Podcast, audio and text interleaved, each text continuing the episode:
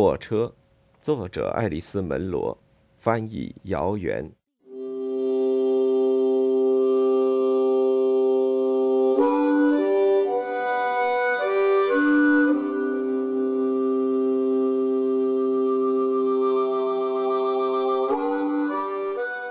眼见天气渐渐变冷，他要做的第一件事，是在厨房以外开辟出其他适合睡觉的房间。他得赶走一些老鼠，甚至还有田鼠，都是因为天气转凉跑到家里来的。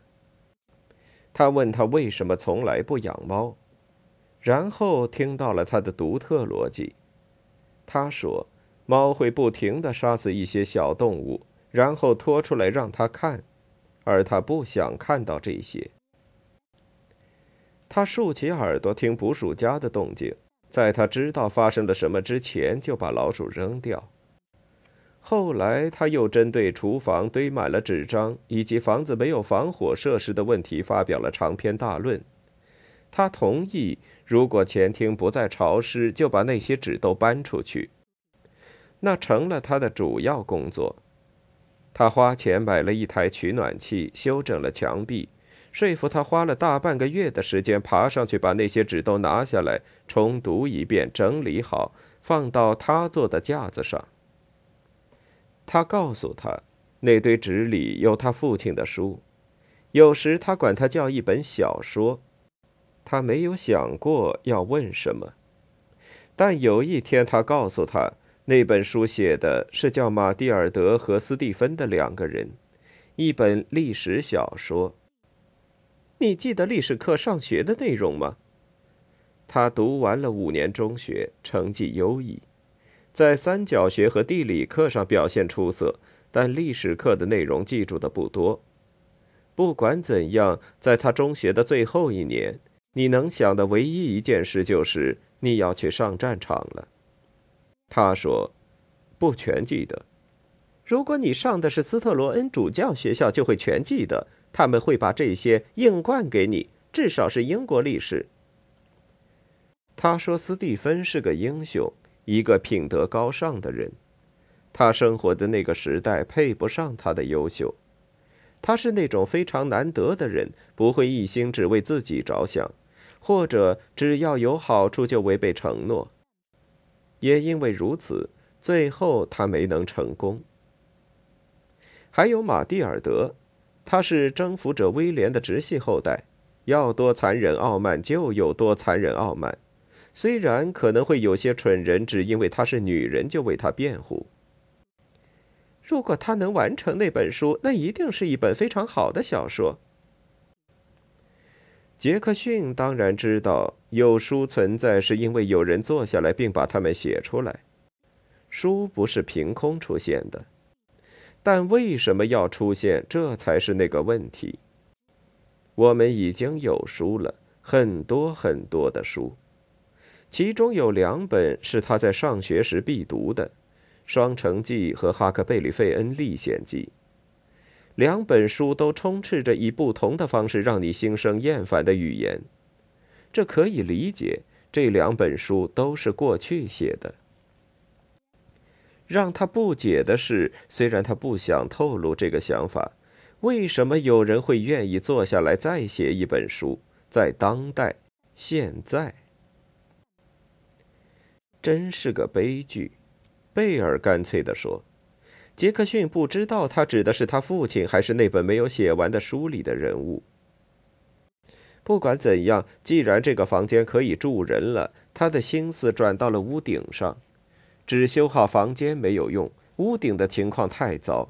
过一两年，房间就又无法住人了。他设法修补了屋顶，可以帮他多度过几个冬天，但除此之外，他什么也不能保证。他仍然打算圣诞节前动身离开。隔壁农场的几家门诺派教徒家里，年纪大一点的多是女孩。他见过的那几个小男孩还不够健壮有力，不能干重活。杰克逊在秋天收割庄稼的时候受雇于他们，他被带到家里和其他人一起吃饭，吃惊地发现女孩子们给他上菜时表现轻佻，一点都不像他以为的那样沉默。他发现几位母亲在留意注意着他们，几位父亲则留心注意着他。他很高兴地知道，他让女孩们的父母双方都感到满意，他们看得出他完全没有心动，一切都很安全。当然，和贝尔也不用说什么。他发现他比他大十六岁，提到这个，甚至开个玩笑都会把一切弄糟。她是某种女人，而他是某种男人。他们需要时会去镇上买东西。那个小镇叫奥里奥尔，和他长大的那个小镇正好在相反的方向。他把马拴在联合教会的马棚里，自然是因为大街上已经没有拴马的木桩了。刚开始，他对五金店和理发店心怀顾虑，但很快他就明白了小城镇里的一些事。他是在小镇长大的，这些事他早该明白。镇和镇之间没有什么来往，除非在棒球场或冰球场上决一死战。赛场和观众席上的人都处于热烈的人为对抗之中。他们需要买本地商店没有的东西，就到城里去；需要看镇上没有的医生时，也到城里去。他没有遇到任何熟人，没有人对他表示好奇，虽然他们可能会多看马一眼。在冬天的那几个月里，他们甚至都不会多看马一眼。因为小路上的雪没铲掉，送牛奶去乳制品厂或者送鸡蛋去食品杂货店的人，只能凑合着赶马车，就像他和贝尔一样。贝尔总是停下来看电影院在放什么电影，虽然他根本不打算看。他对电影和电影明星了解甚多，但基本上都是陈年掌故，就像马蒂尔德和斯蒂芬。比如，他可以告诉你，克拉克·盖博在演白瑞德之前，在现实生活里和谁结了婚。很快，杰克逊需要剪头发了，烟也抽完了，需要买烟草。现在他像个农夫一样抽烟，自己卷烟，并且从来不在家里点烟。有一段时间，市面上没有二手车，但是后来新车型终于出现了。一些在战争时期赚了钱的农场主准备把旧车处理掉，这时他们买了一辆。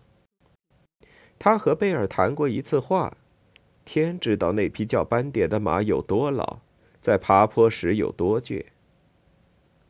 他发现汽车经销商一直在注意他，虽然并没有指望他来买。我一直以为你和你姐姐是门诺派教徒，只不过穿着不同的服装。经销商说：“杰克逊有点吃惊，但这至少比以为他们是夫妻要好。这让杰克逊意识到，这些年来他一定老了，变了，身上已经没有了那个从火车上跳下来的瘦小而紧张的士兵的影子。然而，在他看来，贝尔在人生的某个时段停止了变化，一直是一个大孩子。”他说话时总是在过去和现在之间来回跳跃，更强化了这种印象。好像他们上一次去镇上，上一次他和爸爸妈妈一起看电影，或者玛格丽特·罗斯他已经死了。那天用脚对着发愁的杰克逊的可笑场景，这些对他来说没有什么不一样。一九六二年夏天。把他们带到多伦多去的是他们拥有的第二辆车，当然还是一辆二手车。这不是一次早有准备的行程，而且对杰克逊来说，那时间很不凑巧。首先，他正在为门诺派教徒盖一座新马棚，他们正在忙着收割庄稼。其次，他自己种的蔬菜很快也该收割了，他已经把这些蔬菜卖给了奥利奥尔镇上的杂货店。但是贝尔长了个肿块，医生也终于说服他注意这个肿块。现在他要去多伦多做手术。变化多大呀！贝尔不停地说：“你肯定我们还在加拿大吗？”这是在他们开出基廷纳之前，上了新修的高速公路之后，他真的受了惊吓，恳求他找一条小道，不然就掉头回家。他发现自己在回答他的话时言辞尖锐，路上的滚滚车流也令他意外。在那之后，他一路上都很安静。他无法知道他闭上眼睛是因为他放弃了挣扎，还是因为他在祷告。他从来不知道他是否祷告，甚至这天早晨，他还在试图让他改变主意，不去多伦多。他说肿块正在变小，而不是变大。自从每个人都有了免费医疗保险之后，大家什么都不干，全跑去看医生了，把自己的生活变成了由医院和手术组成的一出长剧。这除了延长他们在生命的最后阶段讨人嫌的时间之外，没有任何益处。他们开上岔道，来到城里之后，他平静了下来，也高兴起来。他发现自己来到了阿凡努路，尽管他惊叹一切都变了，却似乎能在每一个街区认出旧时所知。看，那是斯特罗恩主教学校的一个老师以前住过的公寓楼。那里的地下室里有一家商店，卖牛奶、卖烟，还有报纸。他说：“如果你现在走进去，仍然能找到《电讯报》，报纸上不仅有他父亲的名字，还有他没有脱发之前拍的模糊的照片，岂不会很奇怪？”接着，他发出一声轻呼，在一条小巷里看见了他父母结婚的那座教堂。他发誓，就是那座教堂。他们曾经把他带到那里，指给他看。虽然那并不是他们去做礼拜的教堂，他们不去任何教堂做礼拜，根本就不去。那是个玩笑。他父亲说他们是在地下室结的婚，但他母亲说是在小礼拜室。那时他母亲还可以轻松的说话，就和所有其他人一样。也许当时有法律规定必须在教堂结婚，否则婚姻就不合法。在艾灵顿路上，他看见了地铁标志。想想吧，我从来没有乘过地铁。他说这话时，语气中夹杂着痛苦和骄傲。想想我一直这么无知。在医院，他们已经为他做好了准备。他仍然精力充沛，告诉他们他在车流中的恐惧和城里的变化，说他不知道伊顿商店是否仍然在圣诞节时赞助一场演出，还有人读电讯报吗？你们应该开车过唐人街的，一个护士说，那才有意思呢。我期盼着回家路上能看看唐人街。他大笑起来，然后说：“如果我能回家的话，别说傻话了。”另一个护士在和杰克逊说话，问他把车停在哪儿了，告诉他应该把车挪到哪儿才不会被罚款，也让他知道医院为从外地来的病人亲属准备了住处，比住旅馆便宜得多。现在贝尔得上床了，他们说，医生会来看他，杰克逊过一会儿可以来和他说晚安。那时他也许会发现他有些昏昏欲睡。他听见了，并说他总是昏昏欲睡，他不会惊讶的。周围的人一阵嬉笑。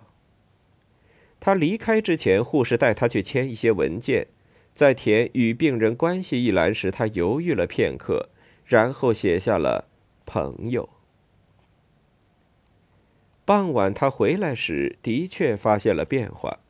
虽然那时贝尔还不能算是在昏昏欲睡，他们给他套上了各种绿色的布袋子，只露出脖子和光着的胳膊。他很少看见他那样暴露，也没有注意到在他的锁骨和下巴之间拉着的那几根看上去没有加工过的细绳。他因为嘴巴发干而气呼呼的。他们什么都不让我吃，只让我抿那么一小口水。他想让他去给他买一瓶可乐，据他所知，那是他一辈子都没喝过的东西。走廊那头有一台自动售货机，一定有一台。我看见有人手里拿着一瓶可乐走过去，这让我感觉特别渴。他说他不能违反规定，泪水涌进他的眼眶，他一气之下转过头去。我想回家。很快你就可以回家了。你去帮我把衣服找来。我不能这么做。如果你不找，我就自己找。我会自己去火车站。现在已经没有开往我们那里的客运火车了。突然之间，他似乎放弃了逃跑的计划。过了一会儿，他开始回忆房子和他们，主要是他对房子做的各种修缮。外墙的涂料白得耀眼，甚至后面的厨房也被粉刷一新，铺上了木地板，屋顶重新铺了木瓦板，窗户恢复了原先的朴素风格。最让人自豪的是，水暖装置在冬天真让人高兴。如果你没有出现，我很快就会陷入悲惨的境地。他没有说出自己的看法。其实当时他已经生活在悲惨的境地。我康复后要写一份遗嘱，他说：“所有的东西都留给你，你的辛苦不会白费。”他当然想过这个，也许拥有那一切会让他感到适度的满足，即使他真诚友好的希望这种事不要发生的太快，但不是现在，这似乎和他没有什么关系，离他很遥远。他又变得烦躁起来。哦，我真希望自己现在在那儿，而不是在这里。手术后醒来时，你会感觉好很多的。虽然据他目前所听到的，这是一个大谎言。突然，他感到非常疲倦。他的话比他的猜想更接近事实。肿块被切除两天之后。贝尔在另一间病房里坐了起来，急切的要和他打招呼，一点儿也没有因为隔壁病床上躺在帘子后面的那个女人发出的呻吟而感到心烦。昨天他贝尔和这个病人的情形差不多，他根本没能让他睁开眼睛或注意到他。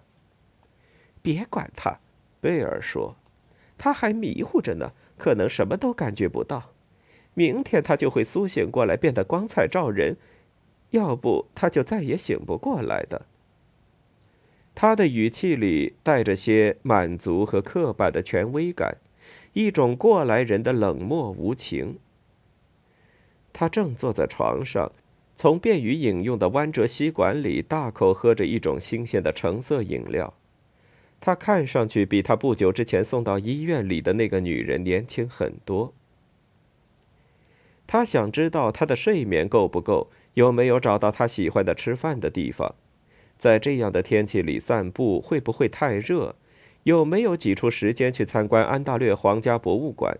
他认为他曾经建议他去参观的，但是他无法专心听他回答，他似乎感到非常惊奇，克制的惊奇。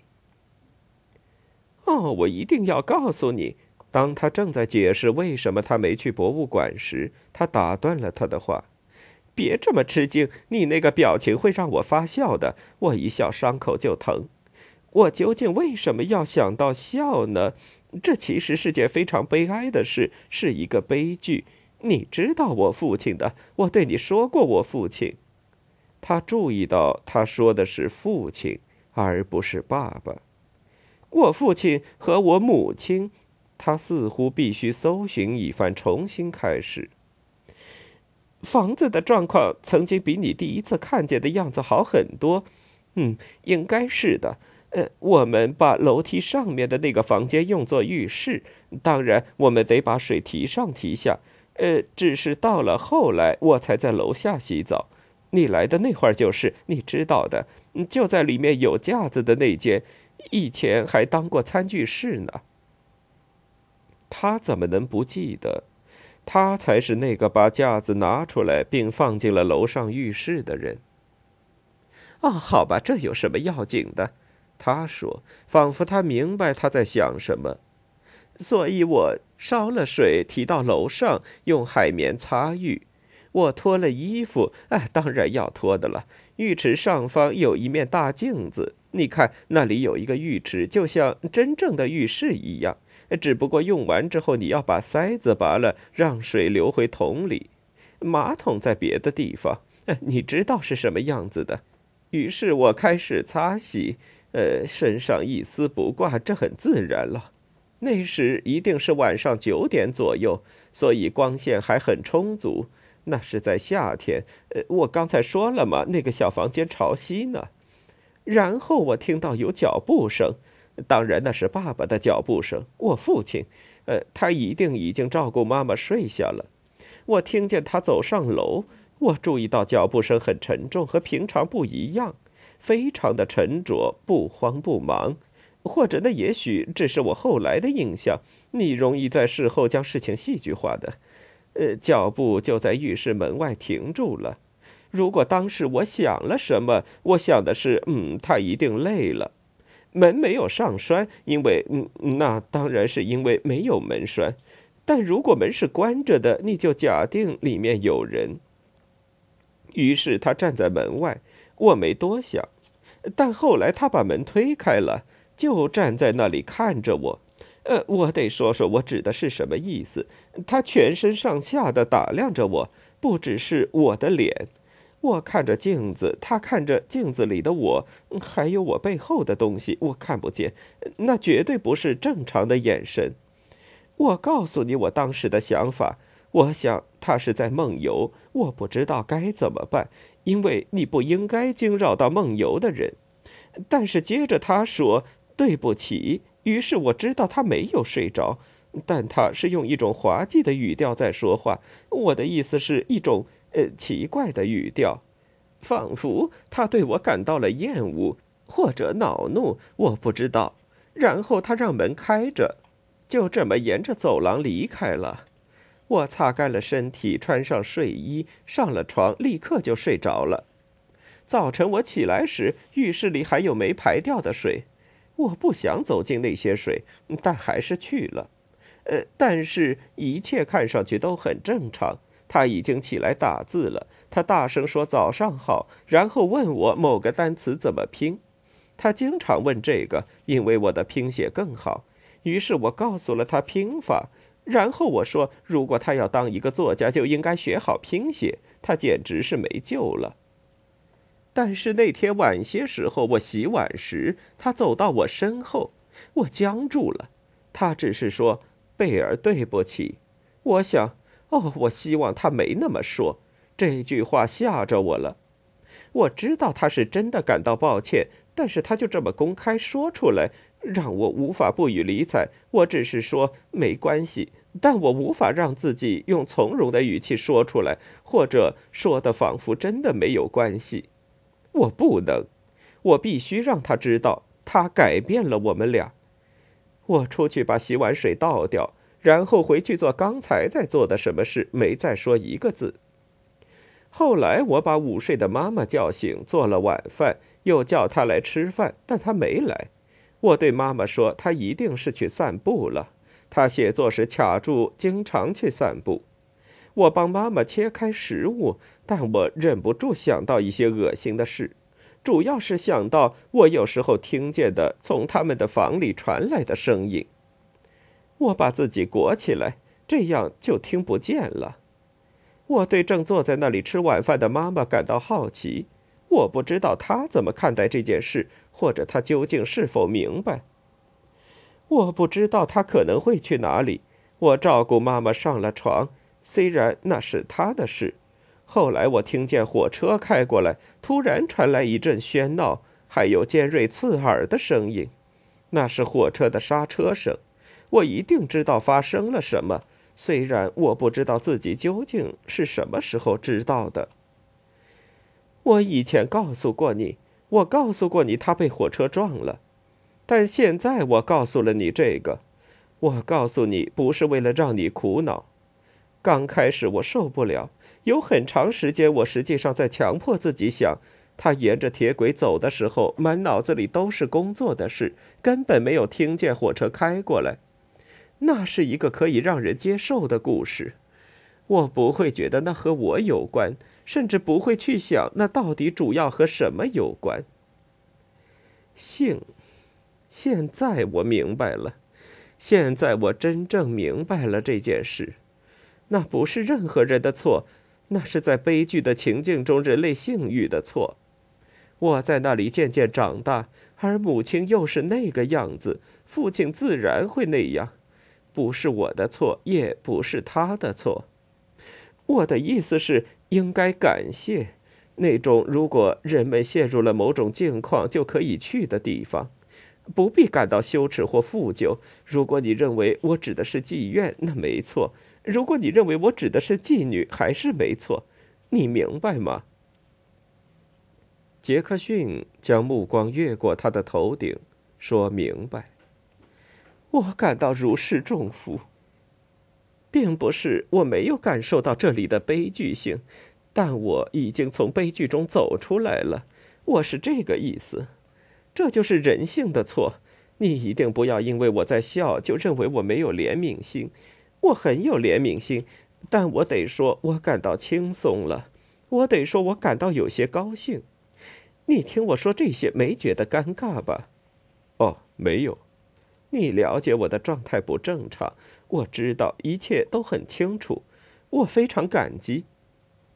在他说这些的时候，隔壁床上那个女人有节奏的呻吟声一直没有减弱。杰克逊感到那种重复的声音已经刻入他的大脑。他听见护士穿着松软的鞋在走廊上走过，他希望他走进这间病房。他进来了。护士说：“他来给病人送睡前服用的药。”他害怕护士会要他给贝尔一个晚安的吻。他注意到医院里人们常常相互亲吻。他很高兴，当他站起来的时候，护士没有这么说。“明天见。”